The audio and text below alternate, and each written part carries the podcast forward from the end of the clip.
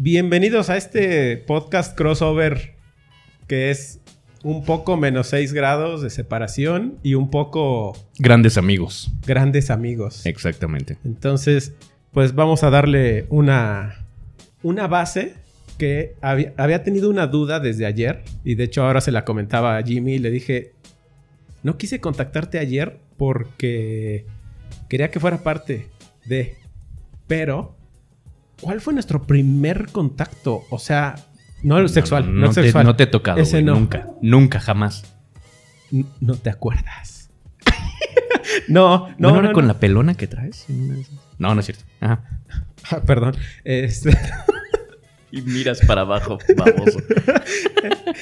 Eh, porque tenemos como tres o cuatro personas en común, Incluso desde el inicio. O sea, desde el inicio yo me ponía a pensar hace unas semanas que planeamos este podcast y fue siempre inicio hablando de cómo, cómo te conocí. Cómo conocí a la persona con la cual estoy haciendo este podcast. Y cómo te conocí. O sea, ¿con quién fue primero? Porque te pude haber conocido por cualquier otra persona del medio. Eh, Oye, sí. Totalmente de acuerdo, sí. mi primer contacto con la locución es con Carlos Enrique Bonilla. Ese es mi primer contacto con locución. De hecho, para que veas de qué año, eh, lo acompañé a Audiomaster 3000. Wow. Para Sí. que veas al Ya estás grande. O sea, sí, sí, sí. Ya, ya estás grande. sí. Yo era un niño. Eh, él me llevaba así, casi de la manita y todo, ¿no? En ese tiempo, yo tartamudeaba muchísimo. Y con él, o sea, me acerqué a él, ya lo conocía, y le dije, a ver, ¿te dedicas a esto? Dime qué puedo hacer, ¿no? Entonces fue el truco del a lapicito y todo Ah. el rollo así para poder hablar. Volver a nacer, ya estaba muy grande, ya no cabía por donde salir. No. No. Ok. Entonces, eh, sí pensaba en eso, ¿sabes? Así de, tengo que mejorar y pues me tengo que acercar a un, un profesional de la voz, ¿no? Ujú. Entonces le decía, ¿qué hago? ¿no? Y ya él, me decía un par de ejercicios y un día me dijo, ¿quieres eh, ir a un estudio? Le dije, ok, va. Y yo entré al, al estudio de grabación, de hecho hice un par de incidentales porque necesitaban extras ahí, yo estaba ahí y eh, grabé y ya, pero sí era de, entro por ahí, entro con Jots, Cuau, Trujo. ¿Cómo te conocí por primera vez? Con Cuau. Con Cuau. Por... Por el... la secta de creatividad. Ajá. Pero tú lo conociste a él por Imer. Por Imer, exactamente. Él fue a dar una, una, eh, un, un curso, a mí me metieron, tal cual, así de, no te pagamos el mes si no vas. Y ahí pues tuve que ir. Pero se puso chingón. Y ya, y entonces ahí formamos eso, el, el grupo. El inicio de la El- secta. El inicio, exactamente. Y Un- ya. Y Una secta fallida, pero bueno. Sí, ya al rato contaremos por qué.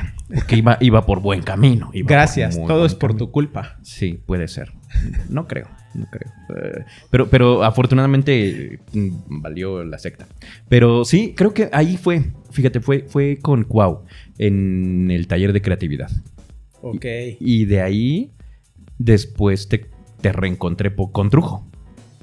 Y luego me enteré que Jot Smith también te conocía. Porque yo a Jot Smith la conocí muchísimo después.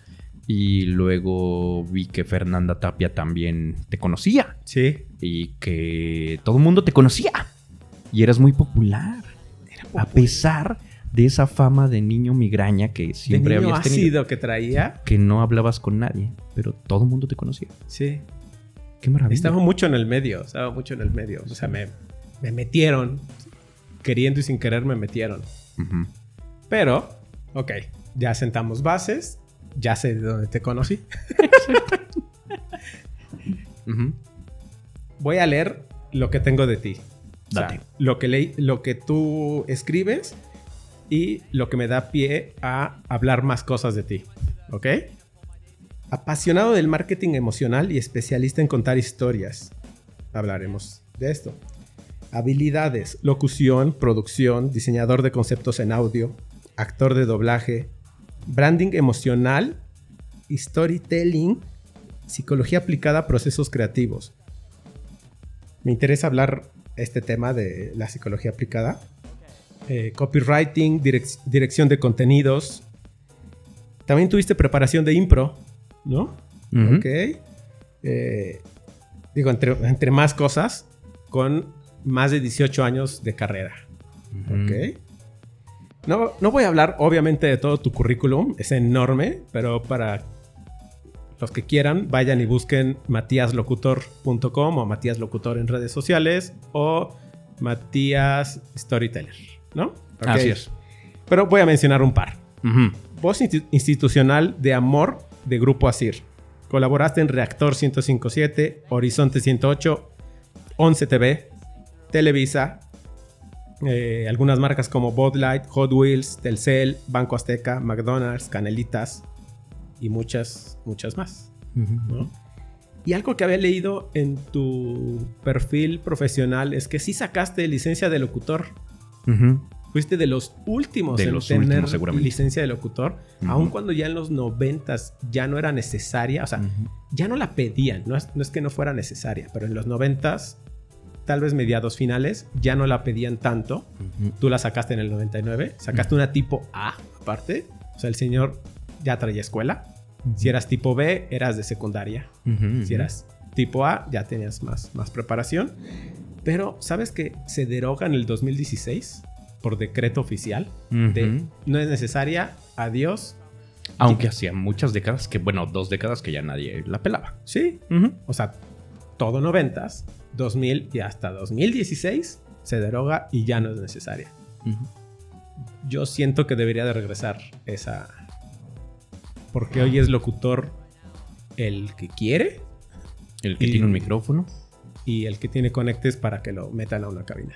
Sí. ¿no?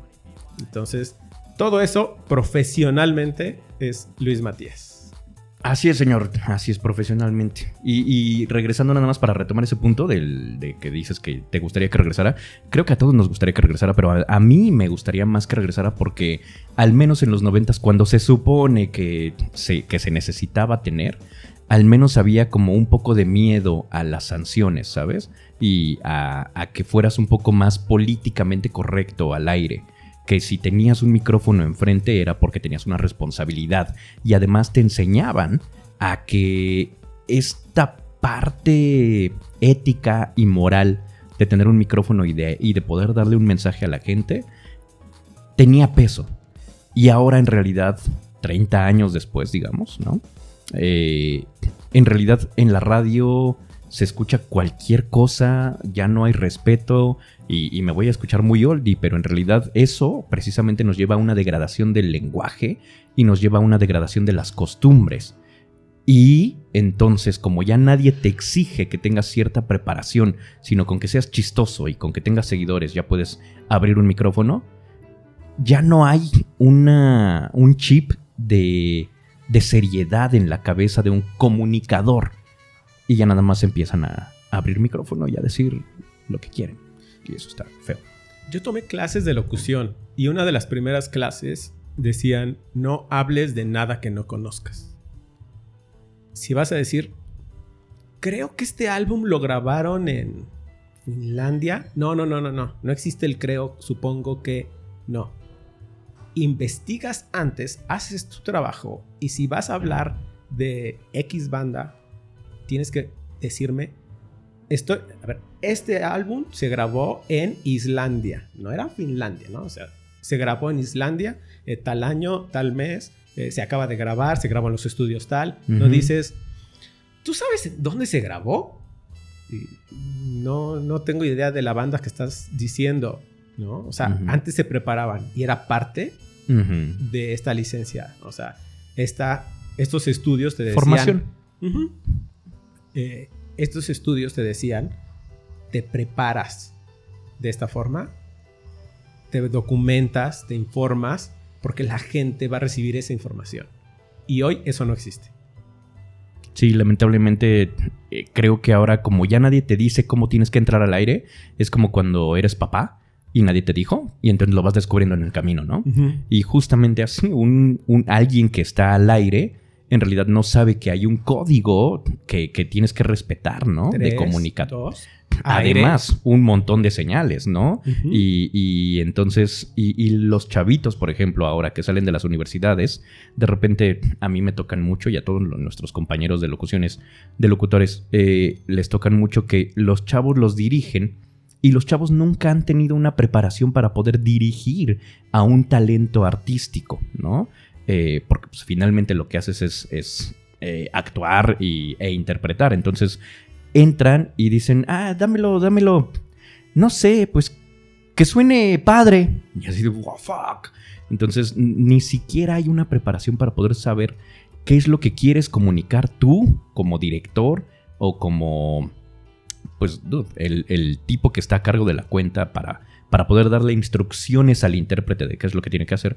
Y nosotros, afortunadamente, pues sabes leer, aparte de por los años de trayectoria, sabes leer qué es lo que necesita el, el- spot o la cuenta, pero alguien tendría que saberte de- decir qué es lo que tienes que hacer, ¿no?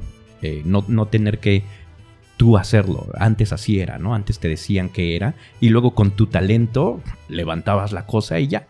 Y ahora en realidad no hay gente preparada que sepa bien cómo dirigir y eso se repite en todos lados, ¿no? En una cabina de al aire y en una cabina de preproducción.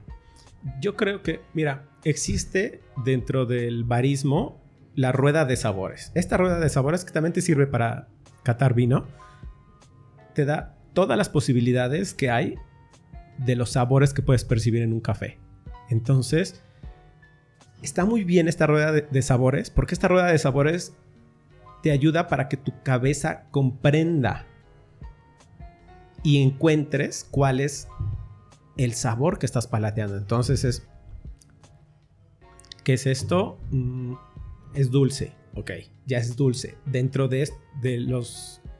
De las variantes de dulce, pues tienes caramelos, chocolates, bla, bla, bla. Todo este rollo. Creo que la voz debería de haber una rueda, como rueda de sabor, rueda de voz.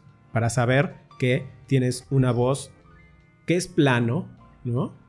eh, qué es eh, institucional, qué es esto, qué es lo otro, para que la gente tuviera un rango, los que no saben, y tengan más cómo comunicarlo. Si tú le dices a alguien, estos son todos los tipos de voces que hay. No puedes inventar, o sea, no puedes decir, puedes hacer un- una voz un poco más abstracta. Te decía hace rato, y es así de, ¿de qué hablas? Te quería sonar, o sea, quería sonar bonito ante el cliente y me dijiste eso, pero... Es una mamada. Perdón, pero lo es. Sí, es una tontería eso que acabas de decir. Igual es un concepto muy interesante. Cuando ya lo comprendes, te explota la cabeza, pero tu voz no tiene color. O no es el color que estamos buscando. Entonces la gente se queda así de... ¿De qué hablan? ¿No? Pero la voz tiene color. Y, y la voz sí tiene conceptos y la voz sí tiene forma de describirse. Si tú conoces todas las variantes de la voz, como director de doblaje, director de un comercial, director de lo que quieras de voz, puedes decir y decir, ¿sabes qué? Dentro de todo este abanico de voces, creo que quiero que suenes juvenil, que es muy distinto a que suenes más joven. Es muy distinto. Creo que si existiera eso como parte de la enseñanza, podrías decir, esto sí es, esto no sirve, lo que me estás diciendo es una tontería. O sea, oye, ¿puedes hacer tu voz que sea un poco más roja? Te quedas así como, ¿de qué habla esta persona? ¿no? Es que está un tanto azul. Estás tonto, ¿no? O sea, porque la gente se inventa cosas.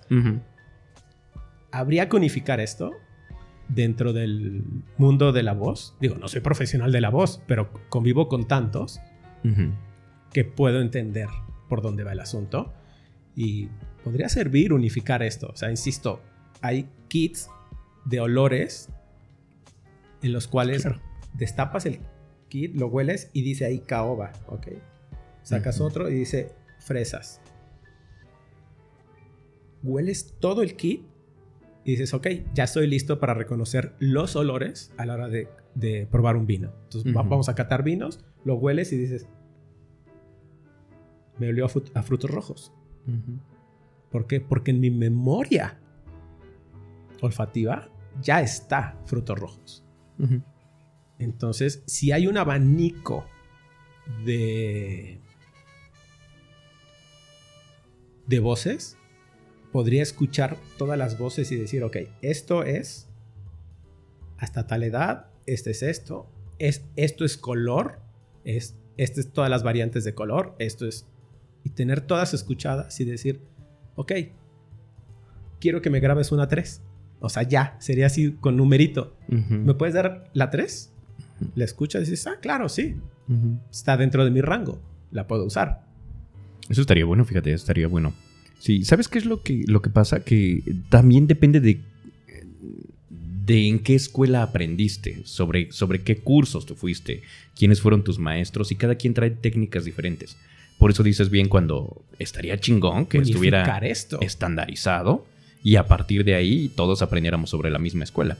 Y en realidad hay alguien que le dice técnica vocal y hay otro que le dice rango vocal y hay otro que le dice habilidad vocal, ¿no? Y hay otra escuela que te dice, bueno, eh, me estoy inventando cosas, ¿no? Pero en realidad cada quien aprendió sobre, sobre algo. Acabo de escuchar un término que yo no había oído y que le dicen dinámica vocal. ¿No? Y para mí, todo lo que estaban explicando, para mí era otra escuela, ¿no? Entonces también depende de dónde vienes, quién te enseñó, cómo estuvo la onda, y para que sepas a qué se refiere. Y entonces, si hubiese un estándar, definitivamente, como, como tronco común, ah, sería de mucha ayuda para los que vienen llegando. Es un medio donde todos se quieren cargar medallitas y quieren Ah, cargarse sí. logros. Entonces, Ay, sí. yo inventé este método Ay, sí. y yo inventé la dinámica de la voz. Y es así de. Ok. Y yo inventé el rango vocal y yo inventé el término, eh, no sé, eh, voz emocional. O- Totalmente, O yo inventé totalmente. algo que me parece. Lo entiendo como método de visualización. Lo entiendo. Pero eso de. Imagina que prendes un foco rojo en tu chakra sexual para que puedas hablar de algo. Para que puedas decir condones Playboy. Lo entiendo como ejercicio en la escuela, pero no para grabar cuando ya eres un profesional de esto. O sea, el- imagínate un foco rojo en tu chakra sexual. Creo que es una técnica que alguien inventó para decir es mi técnica. Y por eso es que no hay una estandarización en el medio. Porque todos están inventando técnicas y ver cuál es la que funciona. Porque el día del locutor hay dos días del locutor. Además, sí es cierto. Porque yo me estoy peleando que es el día que yo quiero festejar y tú estás peleándote por el día que tú quieres festejar. Pero fíjate que con esto de que del chakra rojo y, e imagínate, también sabes que, y eso me, me da mucha fortuna el poder hacer esa distinción, también debes tener como, como intérprete, obviamente debes tener una preparación, pero como director de voces, debes saber leer en qué escuela aprendió este güey. Y entonces me voy sobre lo que necesitas. Y yo te voy a decir lo que tu cabeza está esperando que te diga para obtener el resultado que mi spot necesita. Pero como director de, debiste haber tomado todos los cursos de todas las escuelas y entender todos los lenguajes porque si tú nunca habías tomado el, el curso de los chakras y la voz y alguien te dice, este, ¿cómo quieres que haga esta voz? ¿Quieres que ponga una luz azul en mi chakra emocional? Le vas a decir, ¿de, qué chingada estás hablando? O no, porque también es parte de la preparación de alguien que está en el medio vigente, ¿sabes? Sí, por, O por sea- eso te digo, tienes que, como director, tomar todos los cursos como para poder decir, ya sé de qué está hablando esta persona. Exacto. O saber reconocer de qué está hablando. Por ejemplo, esto que te decía yo, eh, escuché que le dicen dinámica, Dinámica. vocal. Entonces yo dije, ah, chinga, eso no lo había escuchado. A ver, me quedé escuchando y dije, ah, es esto, esto y esto. O sea, en realidad nada más es otro nombre. Y Porque listo. no queremos estandarizar. Y ¿no? de ahí, y de ahí justo cuando te refieres a ello, entonces empiezas a hablar en el idioma de ellos también para que no digan, ah, es que eso no es Es que no es así. No, sí es, sí es lo mismo, pero voy a hablarlo en tu idioma. ¿Sabes? Porque pues me, me doy a entender con, con- con lo que tú sabes, con lo que tú aprendiste, ¿no? Y no estoy peleado. Además, ¿no? O sea, puedes dirigir, porque además la voz es una, ¿no? O sea, el, el aparato que tenemos todos los seres humanos es el mismo y se comporta de la misma manera. Entonces, nada más hay que saber cuál es la curva para poder llegarle a, a eso. Pero tienes que saberlo, porque si no, pues sí, efectivamente vas a decir "De- de- que no suene tan aburrido. Ok, ¿y cómo quieres que suene? Pues no tan aburrido. ¿Y cómo quieres que suene? O sea, ¿qué es para ti divertido? pues, pues a ver, dame otra toma. Y entonces, ok. ¿No? Y, y llegamos a cuando lo, lo clásico que todo el mundo contamos, ¿no? Como intérpretes, que dices, güey, y te quedaste con la primera toma después de 23. ¿No? Yo creo que la primera, a ver, pónmela de nuevo, esa me quedo. Y todos tenemos esa misma historia porque eso ocurre continuamente. A mí me han contado conocidos locutores que dicen, ¿podrías hacer esta toma con una voz más, o sea, ya sabes, cualquier concepto mamón, ¿no? Y, y dicen, sí. Hice el mismo que había hecho dos tomas anteriores. Hice el mismo. Conozco mi voz e hice el mismo y me dijeron, está perfecto esa. Quedó padrísimo, se queda ese. Y yo con cara de. Me estoy burlando de ti, obviamente, ¿no? Sí, sí, sí. Entonces, bueno, esa parte yo creo que se se tiene que estandarizar bastante. No soy profesional, sé que algunos profesionales se van a quejar y van a decir que es una estupidez lo que estoy diciendo, pero en diseño, que es mi fuerte, se estandarizan las cosas y funciona más. Tienes un- unos colores que se llaman Pantón o Pantones y estudiaron en la UNAM. Este, no es cierto, amigos de la UNAM, son muy buenos. Es, ¿qué color es? Es el Pantón tal número. No hay pierde, ese es el color que va a salir. Sí, aunque también esto, hablando de capacidades humanas, pues siempre va a ser abstracto, ¿no? O sea, hablando de, de justo de, de las emociones, de interpretación, pues es, ahí lo dice, ¿no? Es interpretación. Entonces, pues sí. Hoy amaneciste de buenas, toma- eh, comiste picante ayer en la noche, comiste picante hoy en la mañana, tu voz va a ser distinta. Ajá, ¿no? definitivamente. Eh, no me calentaste, no calentaste. eh, si no me acuerdo quién me dijo que era una chica que le sale una voz muy, eh, digamos, aguardientosa, así como ruda en la mañana. Y el cliente le gustó esa voz. Entonces pidió su cita para grabar lo más temprano que podía, era como de 7, 8 de la mañana. Se paró y no habló nada en todo el Mm. camino. Y, y Mm. me venía contando Sí. en- así de, no, no, no he hablado nada, Ujú. no he pasado mucha saliva, no he tomado agua, para que mi voz suene mal, ¿no? Y así de, ¿por qué? Porque le gustó al cliente, entonces Sí. llego y voy a grabar eso y tengo 20 minutos para grabar porque mi voz se va a corregir. Entonces, Sí, sí, sí, sí. Tengo que aprovechar esas, esas herramientas, pero ya vas conociendo tu voz y tu cuerpo, también es parte de, entonces Sabes cómo llegar. Tomas agua o no tomas agua, tomas café, no tomas café, eh, juegas con tu voz, haces ejercicios, no haces ejercicios, no hablas nada, te apuras para llegar rápido. eh, si alguien te hizo gritar en el camino porque se te cerró, ya cambió tu voz. Son muchas cosas que tienes Sí, que ir sí estudiando y viendo en ti. ¿no? Entendiéndote, entendiéndote, En- sí, en- en esa- totalmente. en esa parte. Totalmente de acuerdo, sí. Y, y fíjate, eso es bien curioso porque de repente todo el mundo te dice, es que hay que calentar siempre. Sí, definitivamente hay que calentar siempre, pero no siempre calientas de la misma manera, Exacto. ¿no? Y justo lo que comentas de tu amiga es, es eso. Ok, su manera de calentar fue no calentar. dejarla caliente como salió de la cobija. Sí. ¿no? Para que, para que llegue con ese warmy al, al micrófono y entregue esa tesitura que traía, ese rasposito, ¿cómo quedamos hace rato? El rasposito Terciopelo. aterciopelado, ¿no? Entonces, y que sí existe, ¿no? Acabamos de descubrir que sí existe. el- Y es una técnica que vamos a enseñar. Se pueden inscribir al curso Así es. de hacer voz. De la, eh, la escuela se llama Aterciopela tu voz. Ajá. Y, el curso es Rasposita terciopelada. Rasposito Aterciopelado 1. Inscríbanse. Incluye el pack de mat. no el mío. Hace rato que dijiste lo de. Lo de eh, y, y- y te engaño, bueno, no te engaño, más bien lo que decías de la comparación de, a ver, dámelo de este otro color, no sé qué, yo también Ajá. lo hago en diseño de audio. Y de repente me llega algún, alguna revisión que dice, oye, es que la música está muy alta. Y entonces yo digo, no, la música está bien. Pero, claro que te doy una versión nueva. ¿no? Y ya. Y antes, o sea, hay clientes con quienes sí lo hago y sí me doy cuenta de que digo, ah, sí, ok. Pero antes me pasaba mucho. Tenía yo un cliente, este, amigo, entre comillas, que tiro por viaje quería regresarme algo. Y entonces yo aprendí a que a este güey nada más está chingando, ¿no? Y ya. Y entonces yo lo que hacía era, sí, claro, permíteme, dame, no sé, me tardo como dos horas y media, güey, porque está cabrón, ¿no? Y ya.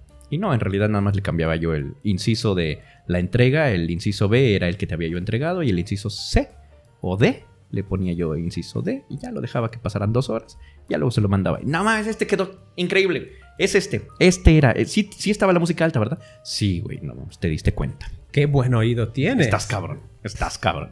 Sí, y eso es, es de tiro por viaje de aplicarlo y saber medir justo lo que decía, ¿no? Saber medir con quién estás enfrente para saber qué es lo que está necesitando. Si nada más tiene ese comportamiento de estar pidiendo una y otra vez o si de verdad está, está haciéndolo como sinceramente, ¿no? Claro. Tal cual. Ujú. Mira, creo que me voy a poner una regla de no hablar con los invitados antes del programa, porque traíamos una cantidad de estupideces en el desayuno Y ya nos pusimos muy serios, ¿no? y estamos bastante serios en este momento. Sí. La verdad, siento que está muy tranquilito Sí, ¿no? a las estupideces que traíamos en el desayuno, Ujú. por lo cual les quiero contar de la secta en la que estábamos. Contemos de la secta en la que estábamos. Íbamos en camino, es seguro, o sea, justo lo decíamos ahora, estábamos en un grupo de, de amigos y de, de crecimiento personal y espiritual que iba muy bien encaminado a hacer una secta. Iba súper bien encaminado hasta que alguien se ligó a la novia del sectario mayor.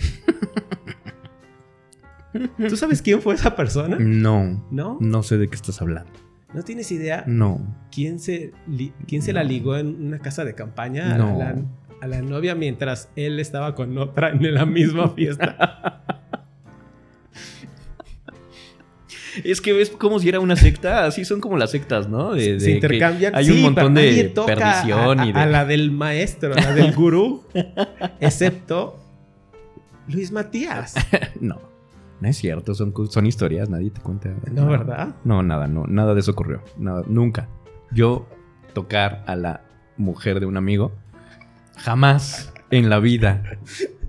Jamás en la vida. Obviamente Y- y- no, primo, tampoco la tuya. Y luego se deshizo. La secta, por obvias razones. Fue culpa de él, pero bueno. Él, él nunca lo va a reconocer.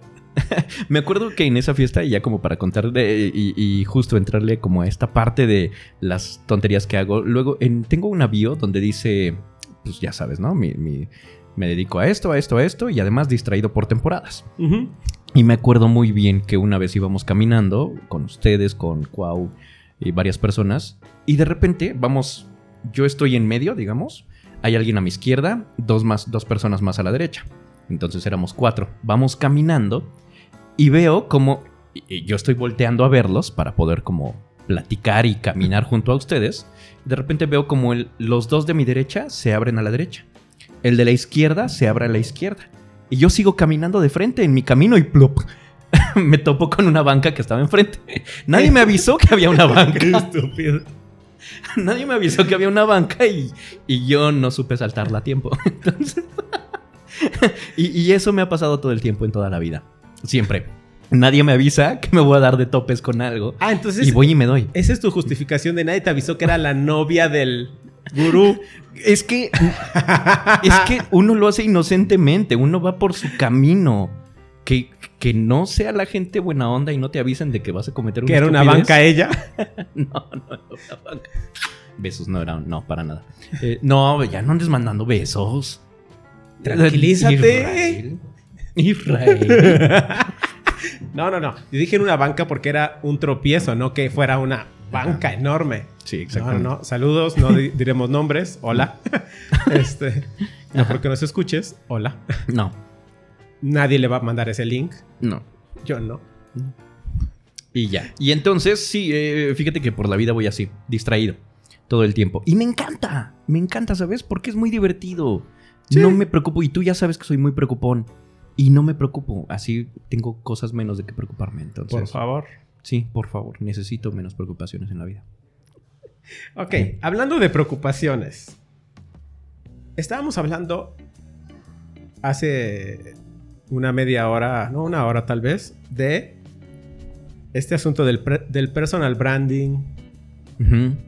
También te dedicas a esto, la imagen personal, eh, poder asesorar a alguien para que tenga una... Es que es- una imagen, pero es una imagen auditiva, por- para que la gente lo, lo ubique bien, ¿no? Ujú. Y que mete psicología en esto. O sea, es una psicología aplicada, obviamente. Y yo te decía una cosa muy en serio, pero que es muy de moda y que está mal hecho a mi, a mi forma de ver. Y es el personal branding que no te permite compartir memes o ser chistoso en tu perfil, está mal hecho.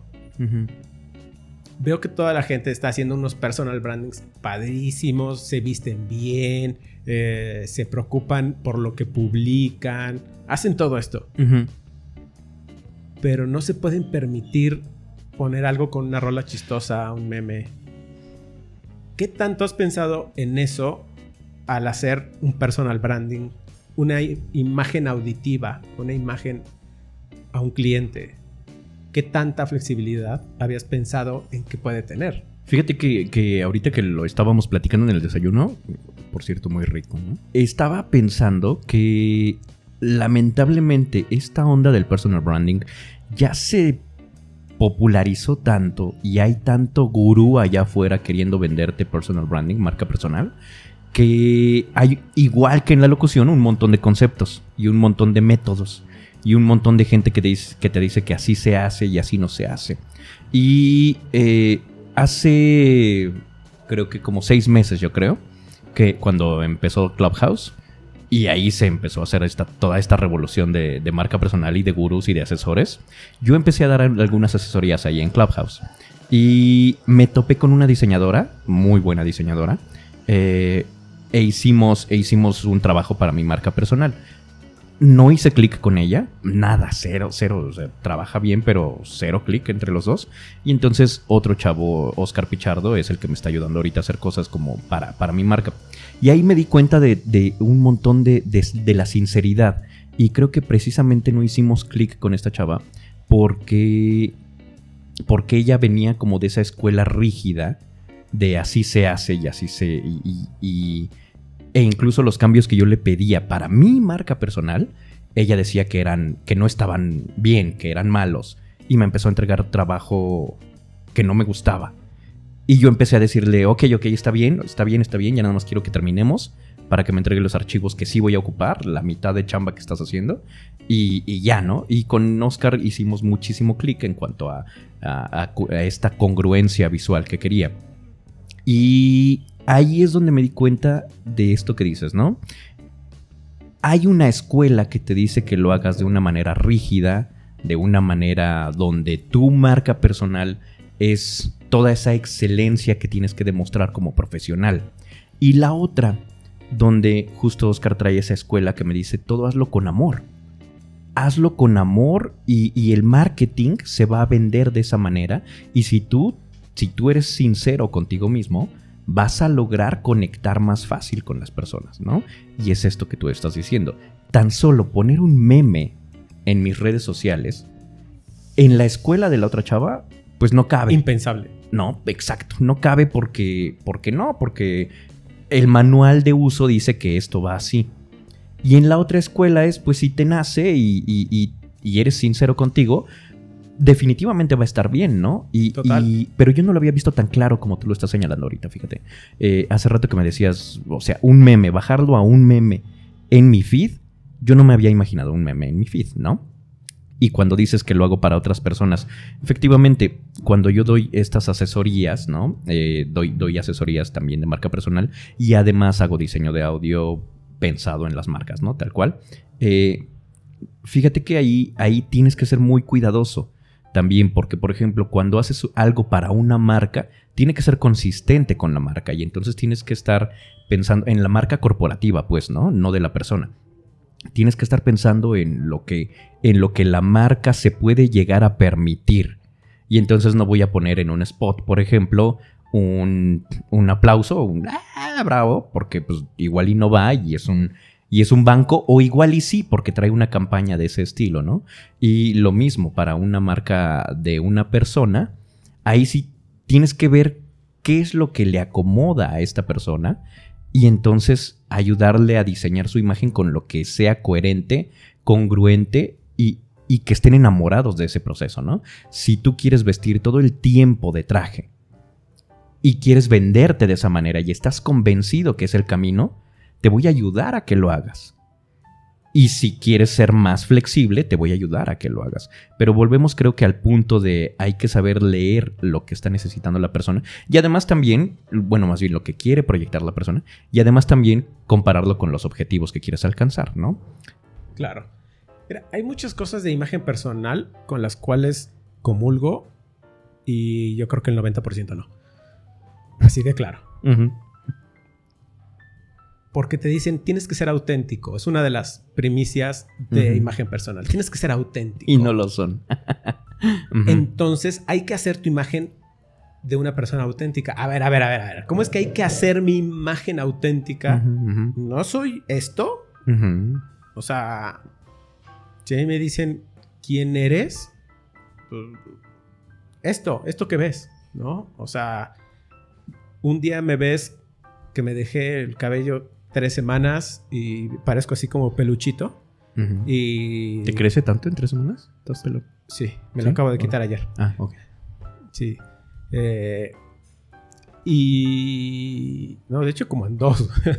¿En serio, neta? Sí. Qué cool. Y...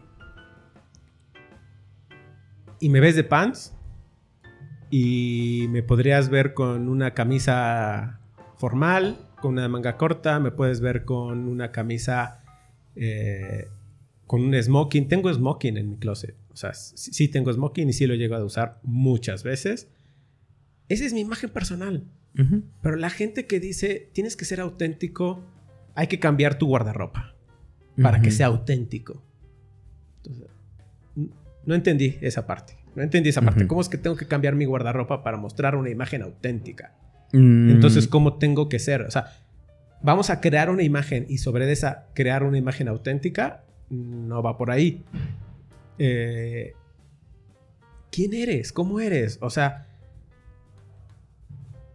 te veo y veo una persona que te lo dije hace rato, veo una persona que se estresa mucho, veo una persona que quiere las cosas perfectas, tanto en su vida personal, eh, intrapersonal primero, personal pareja, amigos y negocio perfecta. Una persona que se estresa mucho, que tiene que trabajar con, con sus emociones, que tienes que pensar qué emociones se tienen que controlar.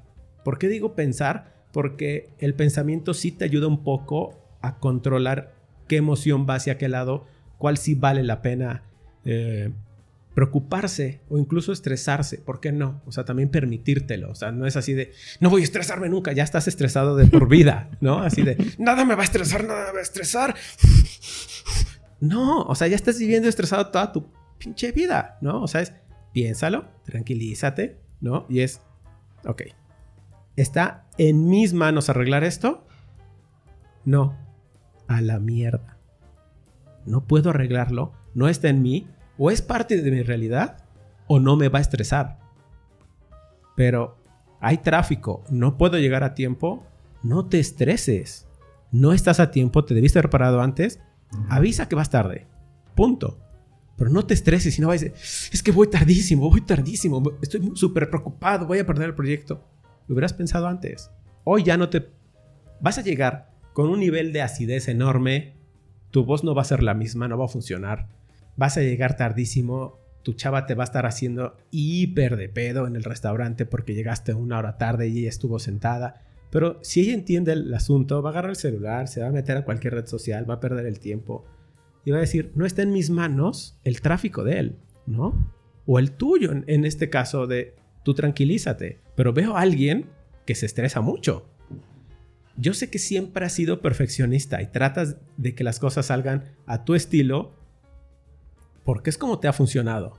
Y no solo como te ha funcionado, sino es lo que te ha hecho crecer, es lo que te ha hecho ser exitoso o no ser exitoso.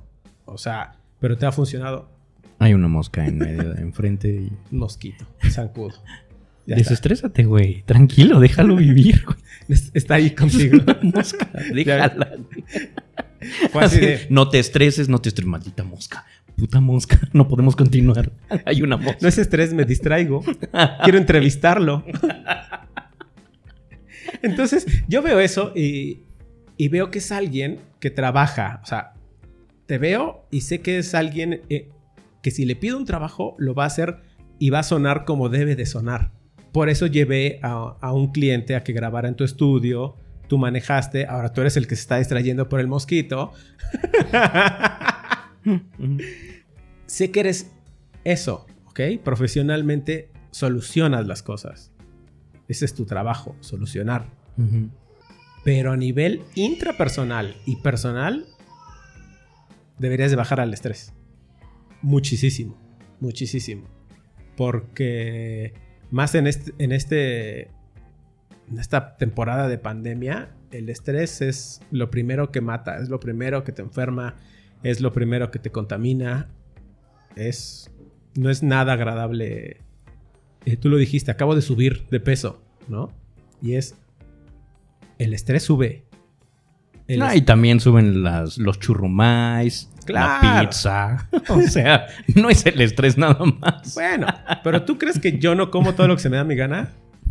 Antes de venir para acá, ah, ayer hice un pay de queso. Pero es que tú también subiste de peso. Es, que estamos en la radio, ah, o sea, por eso es que puedes, decirle a la gente que no, que soy yo. sí, nada más tú. Eh, y... No, no, pero es en serio, o sea, sí, yo veo a, una persona y puedo ver qué tan confiable o no, en qué puedo trabajar con esa persona o no, pero también veo ese nivel de estrés que te estás cargando. Sí, fíjate, totalmente de acuerdo, ¿eh? O sea, a últimas fechas yo antes era, o sea, cero estresado. Y esta onda de la pandemia me ha metido en un, en un ritmo distinto. O sea, fue todo, fue, fue cambiar. E incluso, justo mi chava me dijo eh, cuando entró Clubhouse, cuando llegó Clubhouse, y yo me la vivía en Clubhouse, platicando y haciendo ahí. Y, y ella se alegraba mucho porque me dijo, güey, es que, es que lo necesitabas. Parte del, de que estabas estresado tanto era que tú eras un dude muy social. Yo, yo a diferencia tuya, ¿no? Yo, yo salgo todo el tiempo, bueno, salía todo el tiempo, conocía gente todo el tiempo, conocía chavas por todos lados y no porque necesariamente me las estuviera ligando o quisiera yo terminar con las sectas, ¿no? Eh, sino que de verdad yo era muy social y podía entrar a un bar solo y salir con nuevos amigos y podía ir a una, me inscribía a cuanto curso, eh, eh, tomé imagen personal, nada más porque tenía la curiosidad de tomar un diplomado de imagen personal, ¿sabes? Y conocí a un montón de gente increíble, interesante, hice muchos amigos. Y estaba yo tan metido en esta onda social que cuando de repente tengo que estar recluido en un espacio chiquitito, ¿no?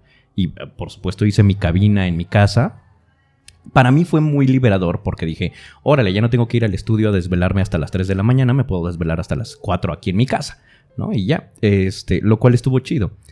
Pero no convivía yo con nadie como antes. Y todo era a través de una pantalla. Y yo doy muchos abrazos. Yo, yo era persona de, de acercarme. Y justo de repente cuando entra Clubhouse y ella me ve todo el tiempo ahí haciendo amigos y haciendo conexiones y ahora con todo el mundo, ¿no? Con, con Argentina y con España y con Sydney. Y, entonces era como liberador para mí.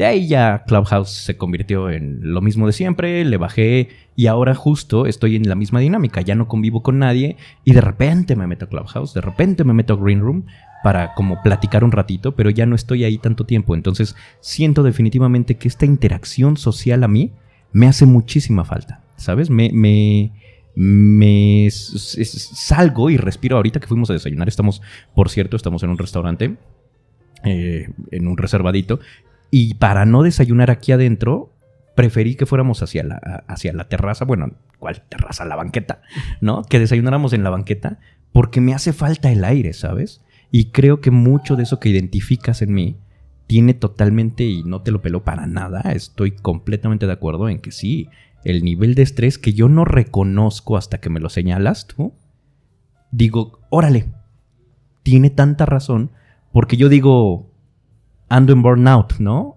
Pero no sé por qué ando en burnout. Según yo es por tanta chamba, ¿no? Lo cual también puede llegar a ser. Pero finalmente esta onda de, de poder interactuar, sentirme libre, no, no traer el cubreboca todo el tiempo. Yo soy de los que más traen el cubreboca y de los que traen san- toallitas y spray y todo. Y definitivamente eso es un reflejo de estrés, ¿no? O sea, es innegable, totalmente de acuerdo. Y, por ejemplo, los llamados, yo prefiero aventarme todos los llamados o perder llamados si es que tengo que ir a estar muchas horas, ¿no? Yo no estoy grabando audiolibros, por ejemplo, ¿no? Porque grabar audiolibros te hacen ir a la cabina muchas horas y es un lugar de contagios eh, y ojalá que a nadie le pase, pero yo, ¿para qué me voy a arriesgar? Mejor me quedo en mi casa hacer lo que yo sé hacer y desde mi cabina, ¿no? Para no ir a estresarme, porque oh, imagínate, yo dos horas metido en una sola cabina, las he sufrido, ¿no? Los días que he ido a llamado, los he sufrido. Y entras, eh, me meto a cabina, termino de grabar, me voy al pasillo, me tomo un café al que le puse mucho alcohol en las orillas para, ¿no? Sí, definitivamente traigo un... Sí. Para ponerle alcohol a las bebidas. Carajillo. Le puse Jack Daniels alrededor. Carajillo, de hecho, yo creo que vamos pidiendo unos carajillos, ¿no, mi Jimmy? ¿No? Ahorita. Sí, ahorita, para que esto se relaje. Porque el estrés está cabrón. Necesitamos carajillo. Mira, ¿sabes? Esto es algo muy importante. Para los introvertidos fue muy fácil esto. O sea, para los que le jugamos más a ser introvertidos, la pandemia fue lo más... O sea, y, es mi medio ambiente, mi hábitat.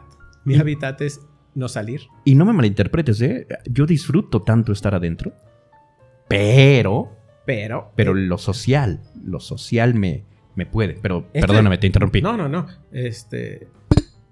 Lo importante. lo importante es que la gente, o a lo que iba, es la gente no sabe estar Sola. sola consigo misma, escuchando sus pensamientos, sintiendo emociones que ahí las, ahí estaban, Sí, pero sí, nunca sí. se habían dado cuenta que ahí estaban. No sabían de emociones, no sabían de pensamientos, no sabían de su cuerpo, no saben que pueden hacer ejercicio en casa. Te lo estoy diciendo. Eh, que hay rutinas para hacer en casa muy buenas. Eh, la gente no sabe estar escuchándose y le da miedo. Y requiere salir de fiesta, escuchar a otras personas, abrazar, porque no sabe qué hacer a solas con uno mismo. No sabe. Pero no, no, no sé si no sepa, o más bien hay diferentes tipos de caracteres, ¿sabes? Porque también es, es una realidad. Hay personas que abrazamos porque somos personas que abrazamos. No porque necesites el afecto de... Pues, yo, yo no sabes cuánto disfruto estar en mi casa. O sea, de verdad. Y estar en paz y, todo. Y, y, afortunadamente tengo una pareja que lo disfruta igual. Y hay veces en las que ella está en un cuarto yo estoy en la otra habitación. No nos hablamos y no quiere decir que estemos enojados. Cada quien está en su rollo. ¿Sabes? Porque ella disfruta tanto estar sola y yo disfruto tanto estar solo que cuando estamos juntos estamos increíble, ¿no?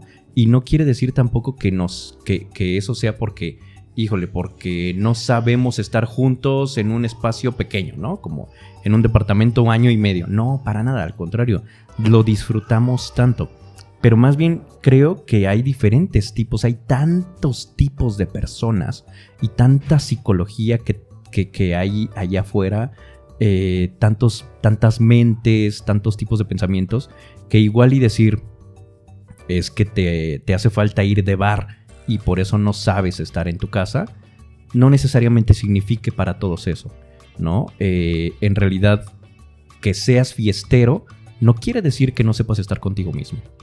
¿No? O sea, creo que más bien, y al contrario, que sepas estar contigo mismo tampoco te niega a, a que seas un ser social, ¿no? Entonces creo que más bien no, no hay como que, como que decir negro o blanco, ¿no? En realidad hay un montón de colores ahí en el mundo y afortunadamente eso, y creo que eso a mí en lo personal, parte de lo que me gusta es descubrir esos colores que hay allá afuera.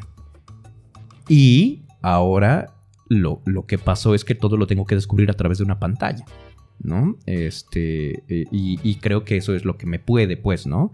El, el que, o sea, yo quiero estar con Isra y quiero irme a una fiesta, o bueno, no, contigo no, fiestas no, porque tú no vas a fiestas. No. Este, pero, pero bueno, yo quiero estar con, con el Jimmy, por ejemplo, ¿no? Que se, seguro, se ve el Jimmy se ve más, más fiestero. Y justo creo, creo que es eso, ¿no? El, el que, el que esto lo que nos quitó un poco fue lo que estábamos acostumbrados a hacer. Y es como cuando a una persona de 60 años le das un teléfono móvil eh, con pantalla y quizá nunca tuvo un acercamiento a la tecnología y ahora querer que un botón en su dedo que lo controle todo, un, desli un, botonazo nada más lo controle todo, es lo mismo. O sea, si tienes 30 años, 40, 50 años haciendo una cosa y de repente te la quitan de un, de un golpe, definitivamente hay un periodo de adaptación. No quiere decir que te sientas bien o mal, quiere decir que te estás adaptando y que tienes que empezar a aprender a vivir de una manera diferente también. Eso tiene que ver un poco con qué tan flexible seas. Porque si eres poco flexible, vas a tardar demasiado en poder adaptarte a. Pero se conecta un poco con este concepto que también es bastante eh, de moda, plasticidad cerebral, ¿no? Uh -huh. En el cual todo nutre a tu cerebro. Todas las nuevas actividades nutren a tu cerebro, toda la nueva música.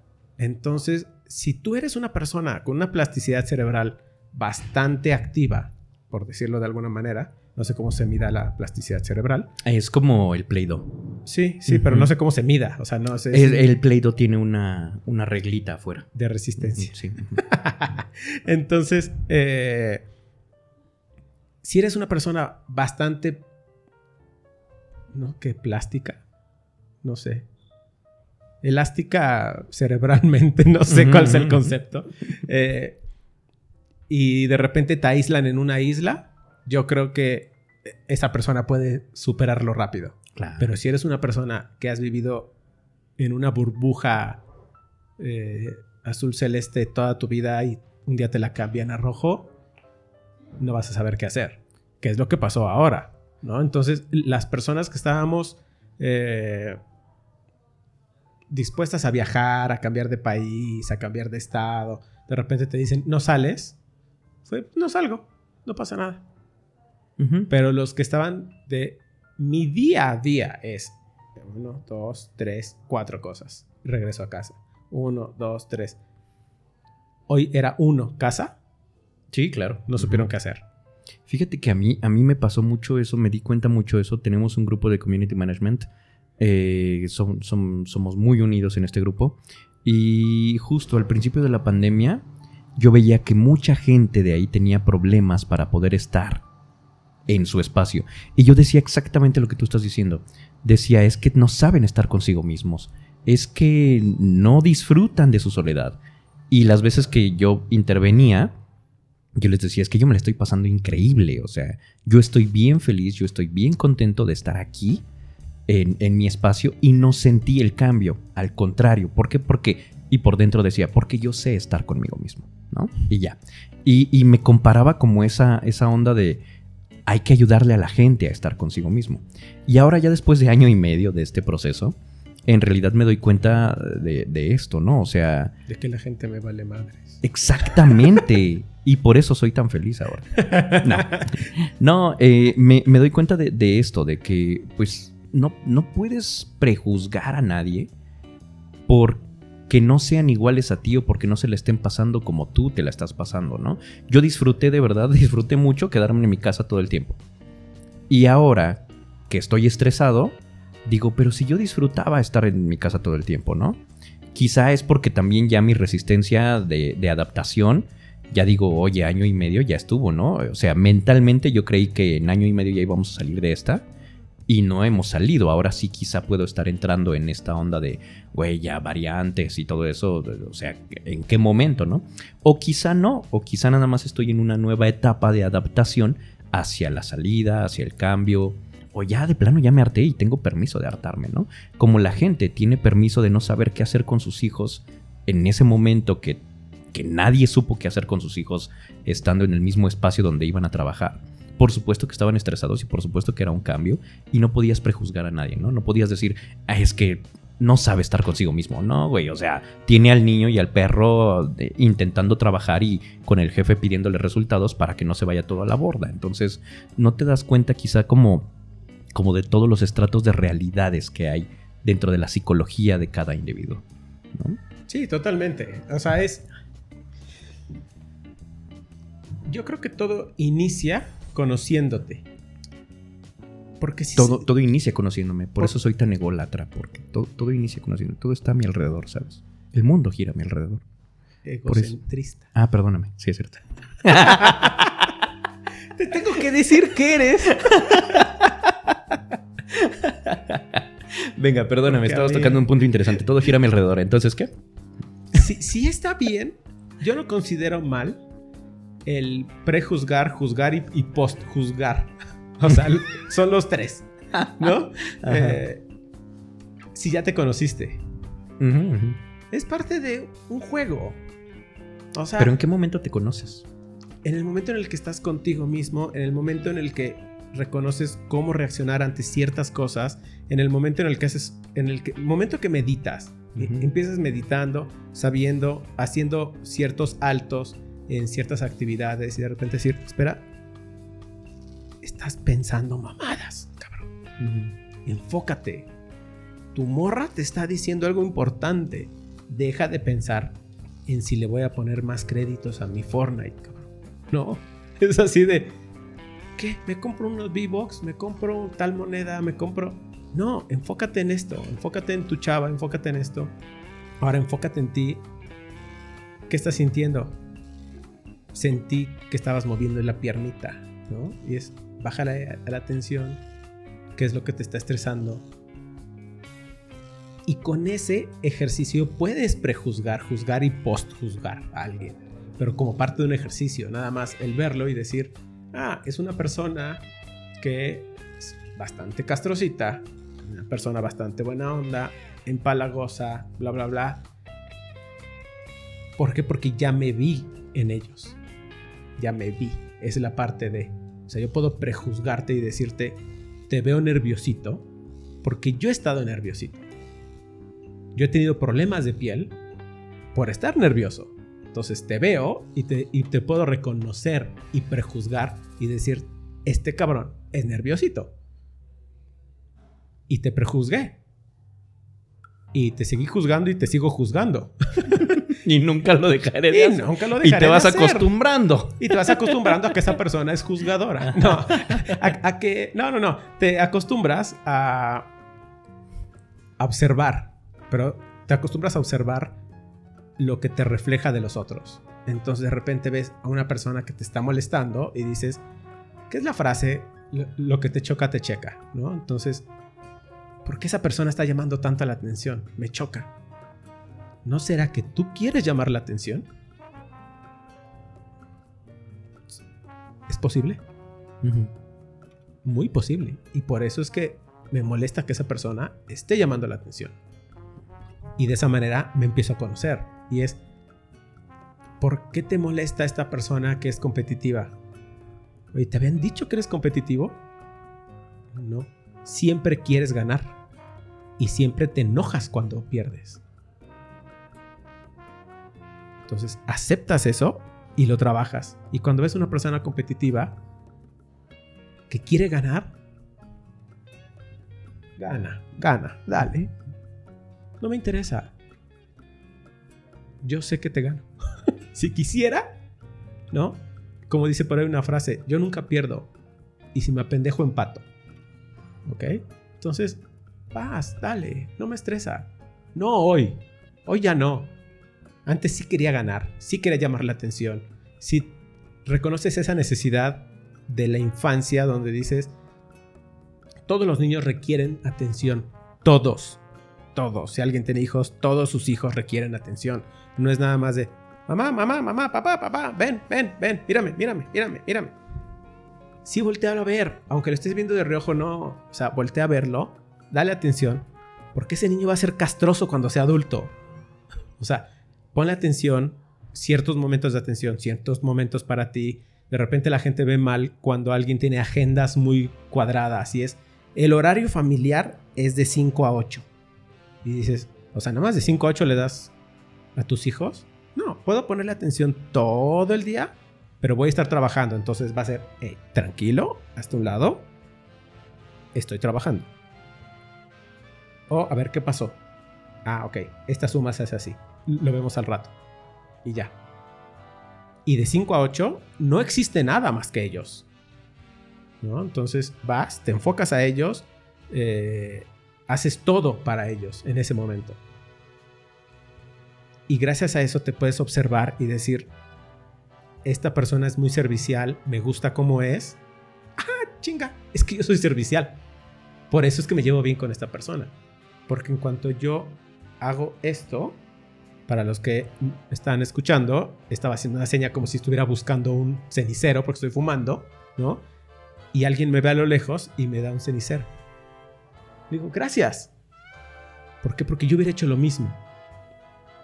Y de, repente me podría molestar siendo el contrario y decir, ¿te has dado cuenta que alguien va a decir algo y, la, y esta persona ya está luego, luego dándote lo que necesitas? ¿Qué pedo con esta persona? ¡Qué obsesiva! Sí, pero es que tú no haces nada de eso.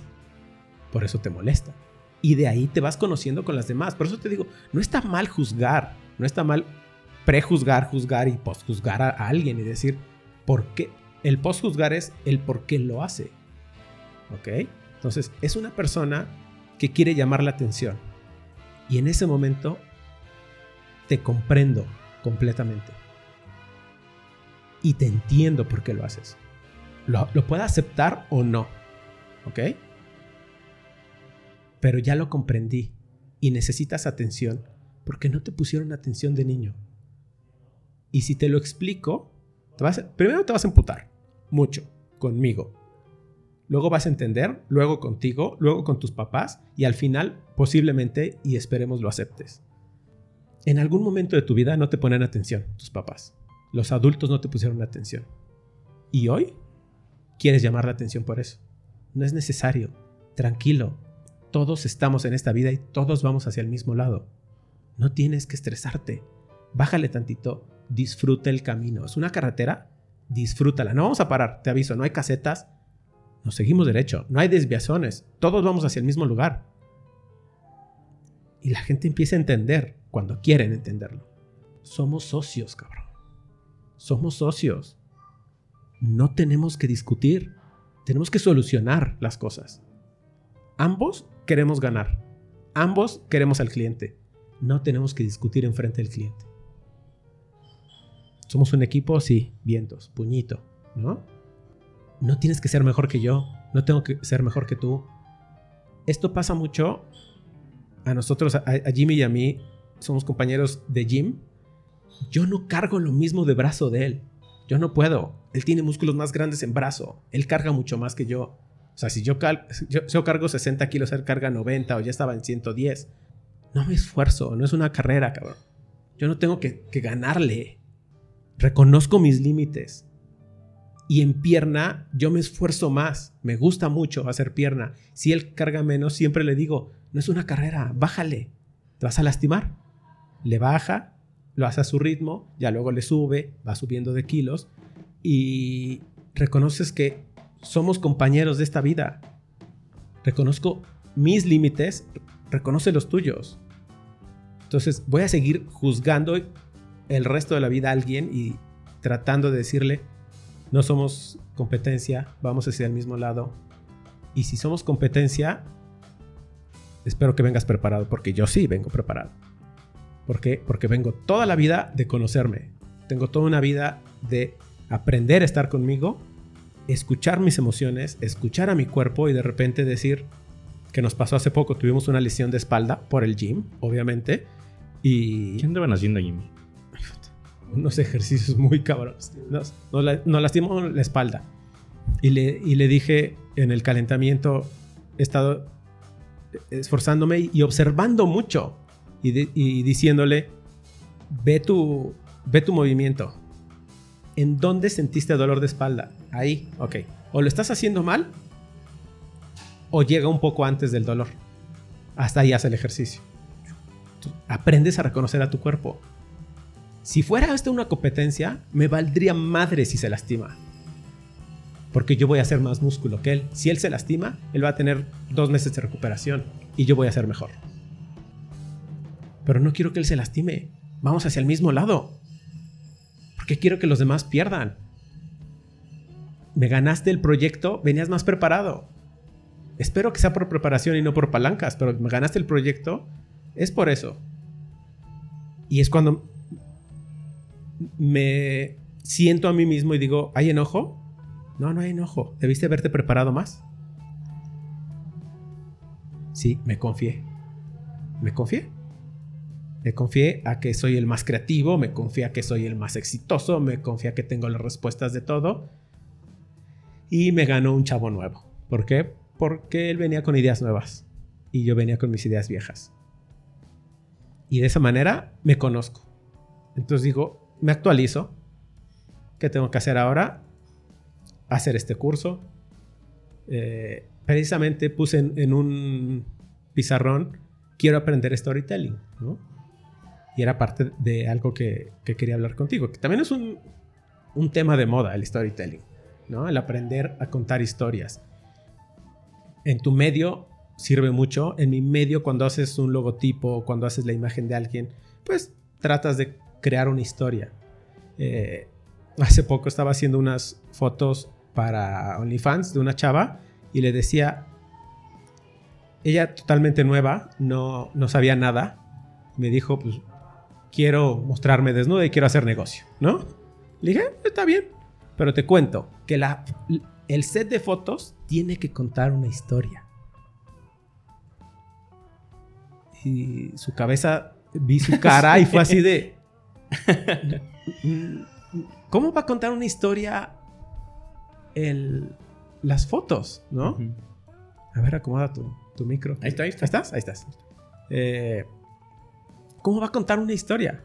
¿Cómo mi foto va a contar una historia? Y le digo, ¿qué estabas haciendo en la foto? El estar en la cama con una revista cuenta una historia. El hacer yoga cuenta una historia. El estar tomando el sol en una hamaca cuenta una historia.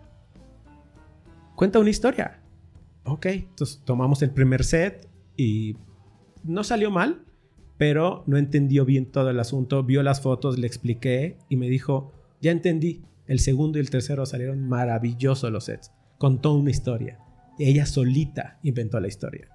Entonces creo que esta parte del storytelling es tan importante para cualquier carrera, pero en serio es algo que deberían de hacer todas las carreras. O sea, los abogados sin querer son maestros en, la- en contar historias.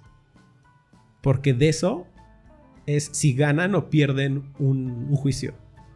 Tienen que contarle al juez su historia, su versión de la historia o la versión real, pero a sus palabras, para que tú creas lo que yo quiero que creas. Y nadie les dijo que estudiaran storytelling. Y no es publicidad. Y no es marketing. Y no es locución. Y no es diseño. Creo que todos deberían tener ciertas aptitudes y el storytelling es una de ellas. Y como dices, ¿no? Es una onda de moda.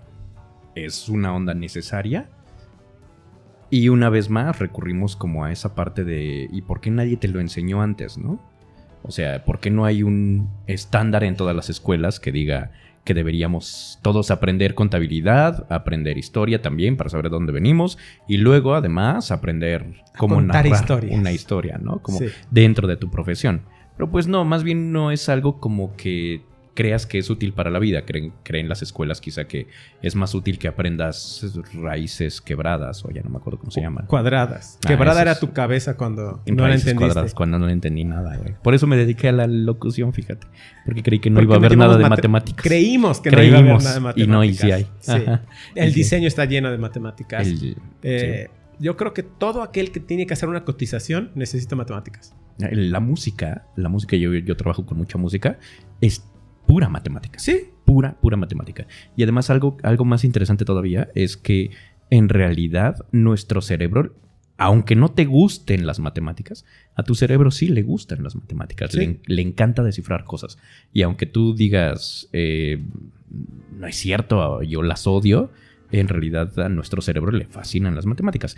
Pero también le fascinan las historias. ¿Por qué? Porque lo que le gusta es estar descifrando cosas. Por eso es tan interesante que ahora esté tan de moda. Y qué bueno que esté tan de moda, porque así entonces ya todo el mundo empieza a hacer un poco más de conciencia de que puede explicar las cosas más fluidamente si las hace como una historia y no aprendiéndote fechas de 1917 Cristóbal Colón. Ni siquiera, ¿verdad? 1917 Cristóbal ya no, ya no hizo nada. No, creo Yo que creo no. que era como Mil- 1200. Ajá, sí, exacto. ¿Ves? Tampoco creo que, tampoco en historia. No, no, soy- soy bueno en historia. Sí, sí me gusta la historia. Eh, soy bueno en matemáticas, ¿eh? O sea, pero álgebra y esas cosas ya sé que son útiles en ciertas eh, especialidades. Está bien, o sea, estudié área 1, entonces área 1 es físico-matemáticas en la prepa y obviamente, obviamente sufrí con física, química, matemática avanzada. Sí es un dolor de cabeza, pero ligo dolor de cabeza porque es un tip. Si realizas problemas matemáticos, se te quita el dolor de cabeza. Órale, ¿cómo? ¿Te cae? ¿Por qué? La sangre fluye más rápido en el cerebro, entonces te quita un dolor de cabeza. ¿En serio? Sí, con problemas matemáticos. Nunca me duele la cabeza, entonces no tendré, no, no tendré manera pronta de... No, yo creo que sí me duele la cabeza. Podemos solucionarlo. Sí. Ahorita, ahorita, espérame. No, tranqui. Jimmy, defiéndeme. Defiéndeme, por favor, tú sí vas al gym. A ver, saca el músculo. Y- Pero es en serio, o sea, el cerebro no le fluye bien la sangre, como que se espesa, digamos, y los problemas matemáticos requieren de sangre en el cerebro, entonces empieza a fluir más rápido. Al inicio duele, duele fuerte, es así como quitar un tapón. ¡pa! O sea, cuando algo se tapa y empujas y sale el tapón, eso pasa en tu cerebro. Entonces, estás pensando en algo, te empieza a doler, sigues pensando en la solución, encuentras la solución y el cerebro fluye y se va el dolor de cabeza. Tip muy bueno. Si tienes un tumor, no se va a quitar, les aviso, no lo hagan, vayan al doctor. ¿no? Pero si es un dolor de cabeza de me estresé o cualquier cosa, se quita pensando. Y si de plano como yo no quieren hacer problemas matemáticos, tomen agüita. Con un montón de agüita se te quita también el dolor de cabeza. De verdad, de verdad. Con dos vasos de agua, de- con agua, se te quita el dolor de cabeza. Tibia. No sé, pero Sí. agua. Y ya. ¿Ves? No hay que hacer matemáticas, no son necesarias. Toda la vida no. No, ¿para qué? ¿Para qué se meten en problemas si no quieren? No le hagan caso al, al tío Matías, no le hagan caso. ¿Para qué se meten en problemas? ¿Pero qué querías saber del storytelling o qué querías hablar conmigo del storytelling? ¿Qué estudiaste? ¿Dónde estudiaste esto? O sea, ¿dónde te preparas para hacer que el storytelling sea parte de una campaña de audio, sea parte de la imagen de mi empresa? Mira, eh, tengo varios diplomados, como ya de- de- detrás, en diferentes lugares. He estado en el TEC, en la Universidad de la Comunicación, en el, en el ya no me acuerdo dónde, en el Colegio de Imagen Personal. Entonces, en realidad, más bien esto ya es algo que he aprendido como por ir juntando un montón de disciplinas e ir juntando como el rompecabezas, ¿sabes? Por eso todas estas cosas que, que- pongo en, en los servicios que doy son tan diferentes y todas, todas llegan a una sola cosa, al storytelling, tal cual. No, no necesariamente storytelling es hacer un guion. Storytelling ya es cualquier cosa en tu vida.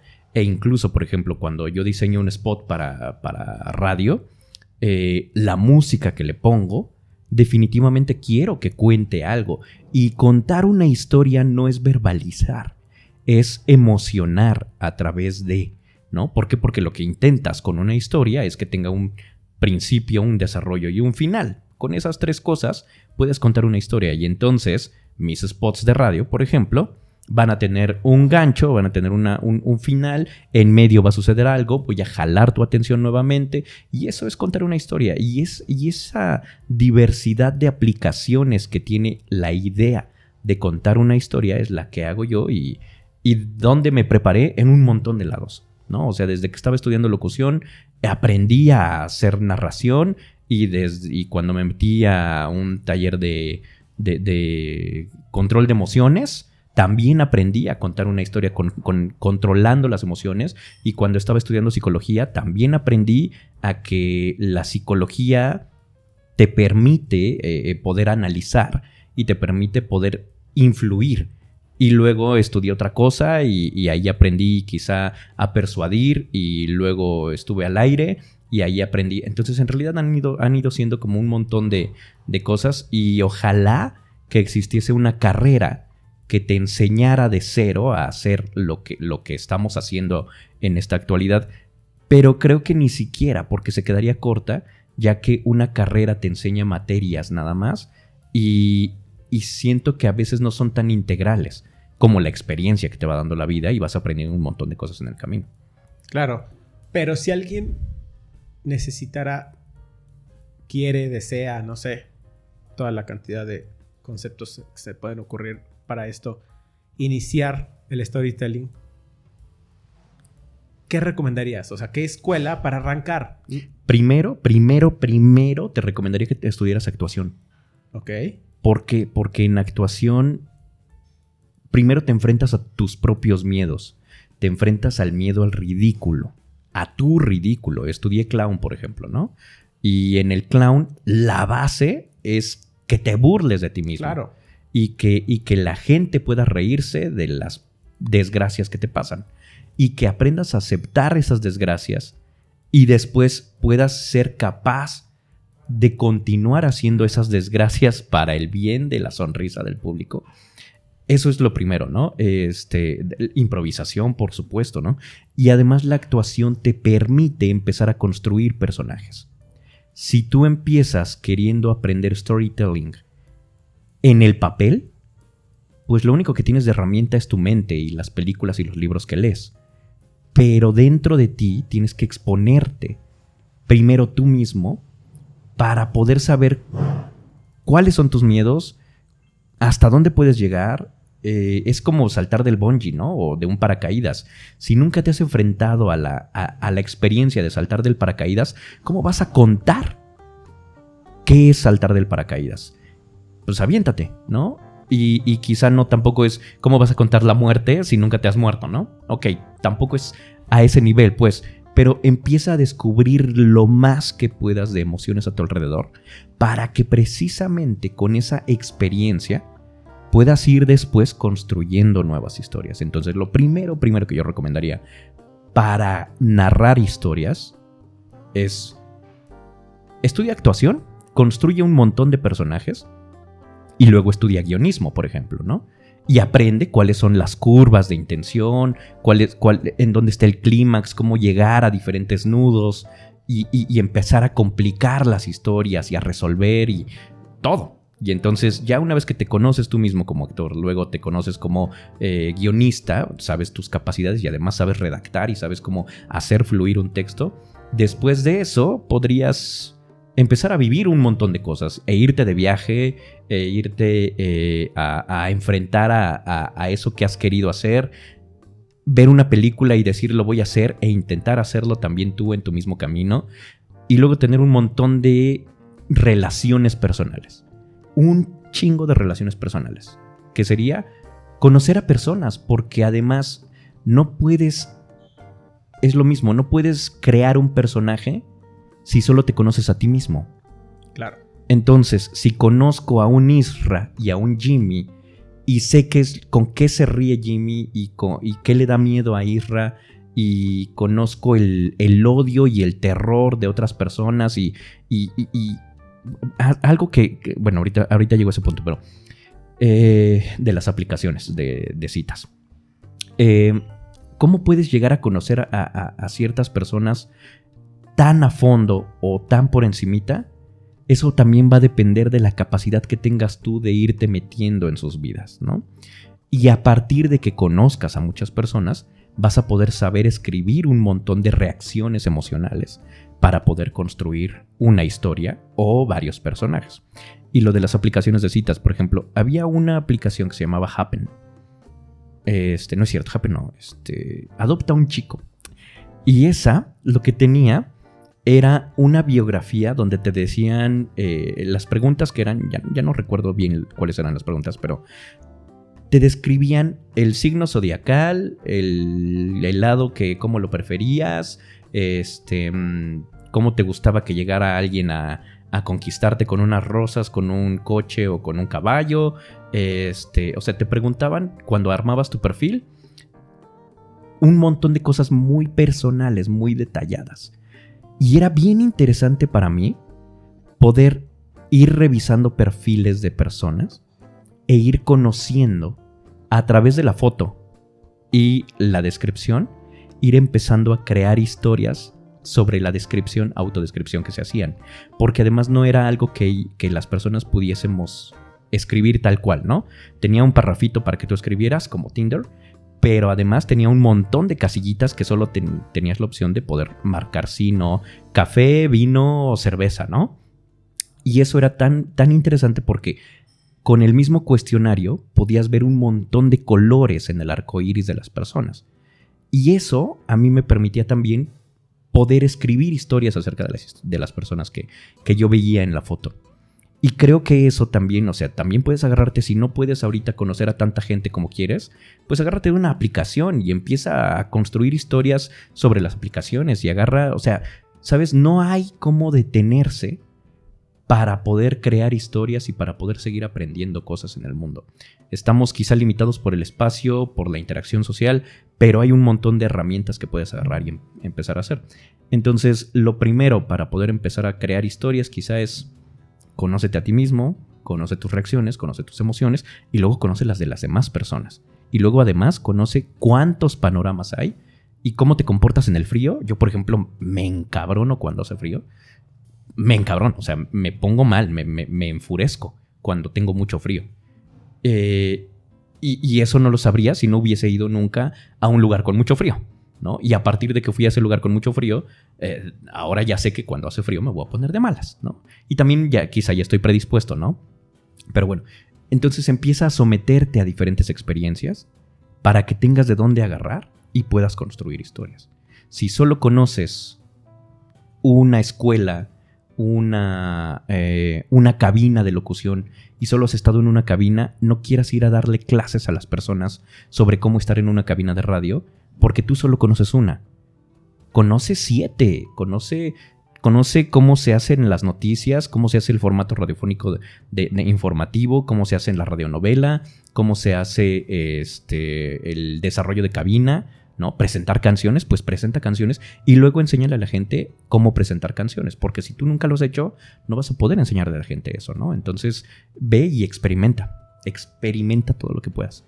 Y luego, entonces, en el camino, ve escribiendo todo lo que se te ocurra y ya en algún momento vas a agarrar el hilo para poder crear historias. Y además, escucha mucho. Escucha lo que te están pidiendo y lo que la gente quiere escuchar y cuál es el propósito de lo que quieren contar para que sepas para dónde atinarle, porque no es lo mismo que te digan, oye, véndeme, tienes estos siete departamentos, véndemelos todos. Ok, pues tengo que investigar a quién van a quién van dirigidos, en qué zona están, cuál es más familiar, cuál es más chavito, y entonces a cada uno de esos siete departamentos le voy a dar una personalidad distinta en su spot, porque no todos los departamentos, aunque todos sean para vivir, no todos se pueden vender de la misma manera. Y eso es justo, escuchar qué es lo que se necesita y analizar. Ok, dijiste algo y te regreso la pregunta que me hiciste hace rato. ¿Cómo te conoces a ti mismo? Porque dijiste, es que tienes que hacer esto y lo bla, bla, bla. Y te tienes que conocer a ti mismo. ¿Cómo te conoces a ti mismo? Sabiendo. ¿Te quedaste así? No, más bien me, me reacomodaba porque se me, se me durmió la pierna, se me duermen las piernas. Sabiendo que nunca te puedes llegar a conocer a ti mismo. Estando abierto a que siempre estoy en descubrimiento porque cada segundo pasa algo que no había pasado en mi vida. Y no sé cómo voy a responder a ello. Sé cuál es mi tendencia de respuesta. Pero si digo que ya me conozco a mí mismo y que ya sé cómo voy a responder a que alguien eh, me ofenda, pues en realidad más bien es como, como estar un poco en el, en el hilo, en, la cuerda floja, porque, porque todas las experiencias que tienes de frente apenas vienen, ¿no? Y, y en realidad creo que para mí, conocerme a mí mismo, sé que me conozco y sé que me falta un montón de cosas por conocer de mí mismo. Sé que me encanta estar solo, pero por ejemplo ahorita estoy descubriendo que quizá ya estuvo, ¿no? Que, quizá ya necesito de más interacción social, de volver a mi interacción social anterior. Y eso no lo sabía yo hace año y medio. Y si hace año y medio dije yo, es que ya, yo sí sé estar conmigo, pues en realidad sí sabías estar contigo mismo en ese momento. Y ahorita quizá también sabes hacer, estar contigo mismo, pero también te hace falta otro tipo de interacción. Te hacen falta más cosas, más emociones, eh, volver, disfrutar del bosque quizá, disfrutar de, no, no estar estresado quizá, ¿no? Y cómo te conoces a ti mismo, para mí, en mi experiencia, en lo individual, es sabiendo que no soy como cualquier persona, que soy individuo y que necesito cosas a demanda conforme se me vayan presentando y como se me vayan eh, abriendo las puertas. En algún momento alguien me decía, oye, este curso es buenísimo, es para ti, porque sé que estás ahí. Y yo les decía, sí, pero no tengo ganas en este momento. O sea, no, ahorita ni le voy a poner atención ni me emociona, como a ti te emociona, ¿no? Mm, mi socio, mi socio es súper fan de la, de la Fórmula 1. Y hace seis años yo decía, ay, carros, cochecitos dando vueltas en un circuito, qué hueva. Y ahorita estoy prendidísimo de la Fórmula 1, ¿no? Y, por supuesto que, o sea, no, no, te conoces en todo momento ni, ni sabes cómo vas a reaccionar a algo hasta que no llega ese momento. Entonces, ¿cómo te conoces a ti mismo? Abriéndote, dejando que fluya. ¿Cómo dejas que fluya? Pues en mi caso, intentando ser perceptivo todo el tiempo. Intentando estar abierto a que lo que venga lo tome yo. Y algo que sí estoy súper convencido es que en donde no me gusta estar, no estoy. Y así ha sido en carreras, en la escuela, en el trabajo. En algún momento estaba yo trabajando para, para Televisa Radio y me sentía tan, tan, tan apretado allá adentro en ese clima. Y dije, no, o sea, no, no, es, no es para mí. Yo ya tenía Condesa Films, ¿no? Y, y definitivamente en ese momento dije, ¿para qué me estoy estresando aquí si, si me la estoy pasando bien y lo estoy haciendo por currículum? Pues, pues no, o sea, no quiero este currículum. Está padre, pues, decir que trabajaste en esta empresa con un chorro de personalidades al lado y, y ver a toda la gente de Televisa ahí en medio, pero ¿para qué lo estoy haciendo si no me la estoy pasando bien? Y me salí, ¿no? Y otra cosa que siempre hago es que nunca trabajo por dinero siempre trabajo porque tengo ganas de trabajarlo, ¿no? Y las veces que he trabajado por dinero digo, eh, no, esto no me rifa, entonces no lo voy a hacer. ¿Por qué? Porque, o sea, claro, me gusta que me paguen, pero no voy buscando que me paguen, ¿sabes? Voy buscando que me emocione. Y a partir de que me emociona, entonces me siento bien y ya luego me pagan, ¿no? O sea, está chido, así. Yo creo que yo no trabajé tanto en, en Televisa, ¿sabes? Ahí pero sí era mucho más estresante, lo sé, que Azteca Novelas. Azteca Novelas era muy tranquilo, la verdad era bastante relajadito en ese tiempo, no sé ahora, pero en ese tiempo era bastante relajadito. Y al estar en Azteca Novelas, por eso es que tenía un lado Audiomaster, porque estaban, compartían casi terreno. Por eso es que eh, conocí esa parte. Pero para mí sí era mucho más tranquilo. También a mí me gusta trabajar en donde me siento cómodo. Eh, ahora acepto proyectos si me gustan. Si no me gustan y desde un inicio ya vi que no me va a funcionar, no lo hago. Aunque necesite el dinero. Porque sé que no lo voy a hacer bien. Sé que te voy a entregar algo y que nunca me vas a volver a llamar en la vida. Porque lo voy a hacer mal. ¿No? Eh, que si no me equivoco, creo que eso es lo que pasó. Nunca funcionó, nunca conectó mi cabeza de ese tiempo, el IRRA de ese tiempo, con tu concepto de tu logo que querías para 607. Nunca, nunca funcionó. ¿Tú hiciste el logo? El primero que nunca funcionó. Ah, mira, ya decía yo, ¿quién es esta madre? ¿Quién es esta mamá? Se vale más. ¿Por qué? Eh, eh, el actual, o lo que habías hecho al final, eh, porque ya valió, ¿no? Sí, 607 sí, ya fue. Sí. Nadie, nadie le entendía el nombre, o sea, además. Era parte, cuando a mí me, me explicas qué era, sí pensé en eso y dije, es una mamada. ¿Qué pedo con el concepto? Está muy complicado, está muy confuso. Sí. Pero pues bueno, quieren logo. Hice algo, no me gustó, lo entregué, no fui feliz, me molestó mucho.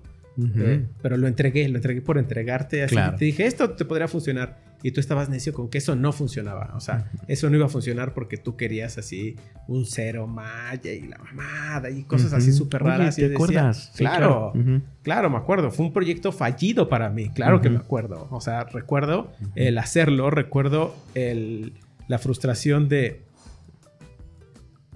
no sabe qué quiere, yo no sé qué quiere, no sé qué hacerle, le voy a hacer lo primero que se me ocurra y fue no, no me gusta, cambié algo, te lo entregué y dijiste, ¿sabes qué?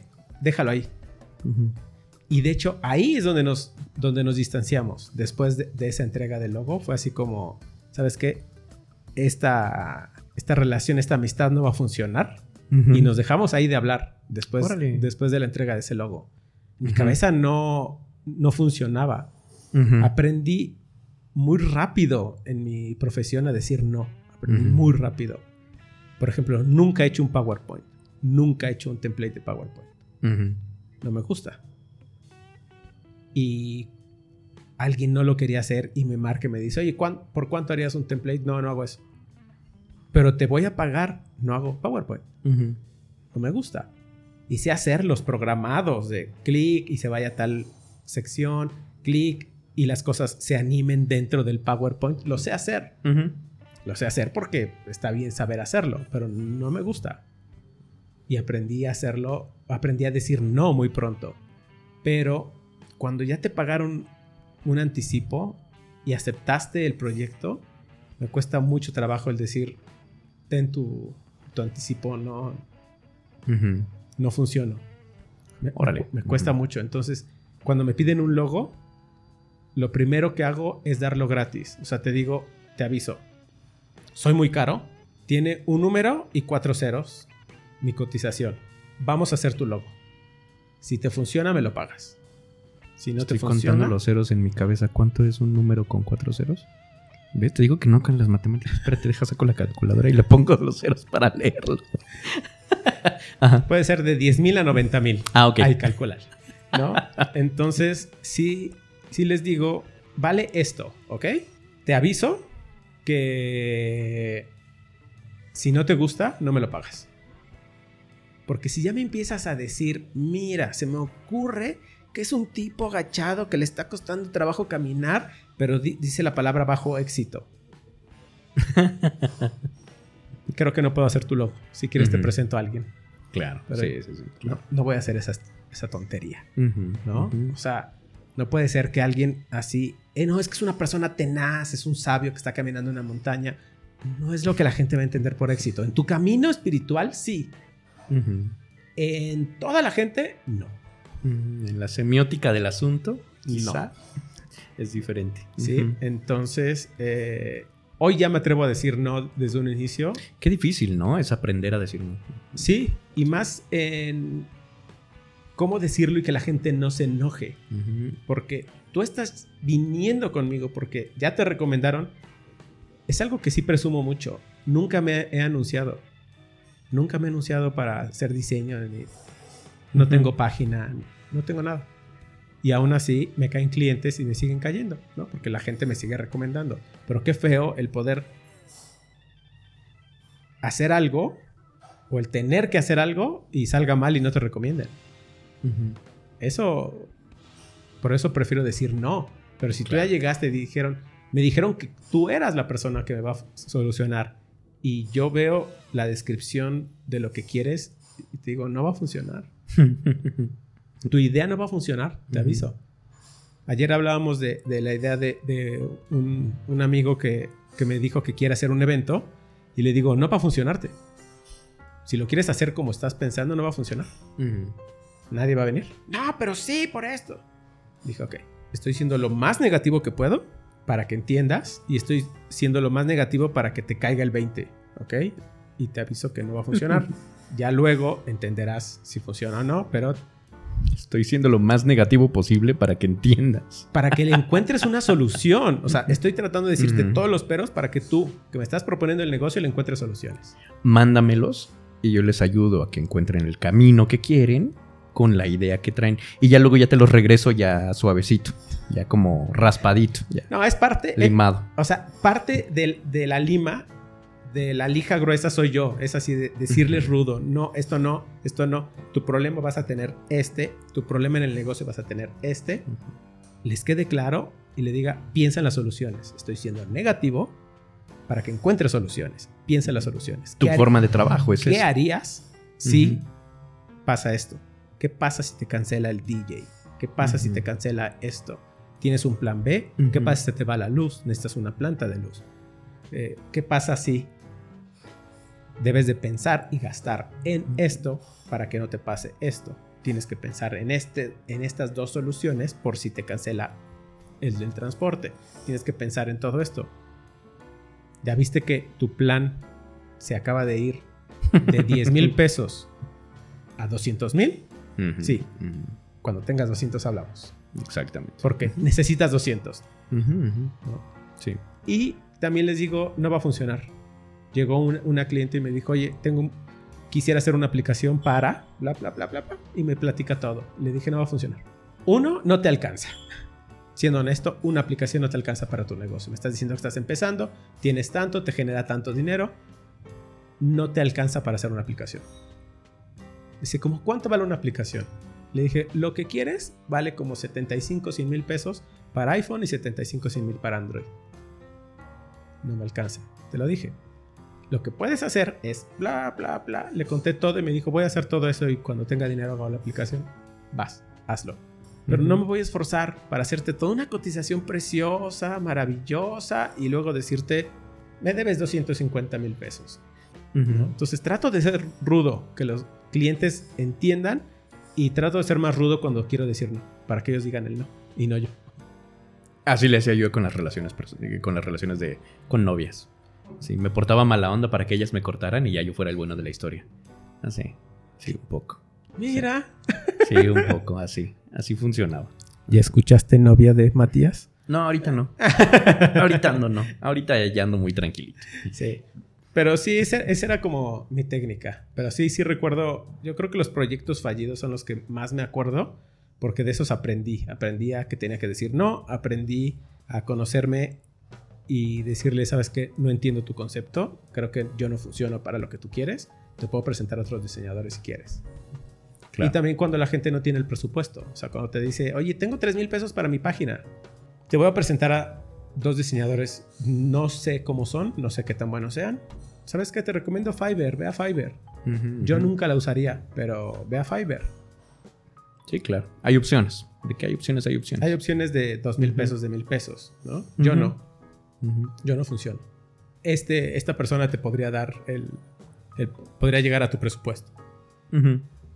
Y ya, para tratar de decir no amablemente. Esta charla aún no termina. Te invito a que nos sigas en el podcast Grandes Amigos. Te dejo el link en la descripción para que escuches el final de este episodio.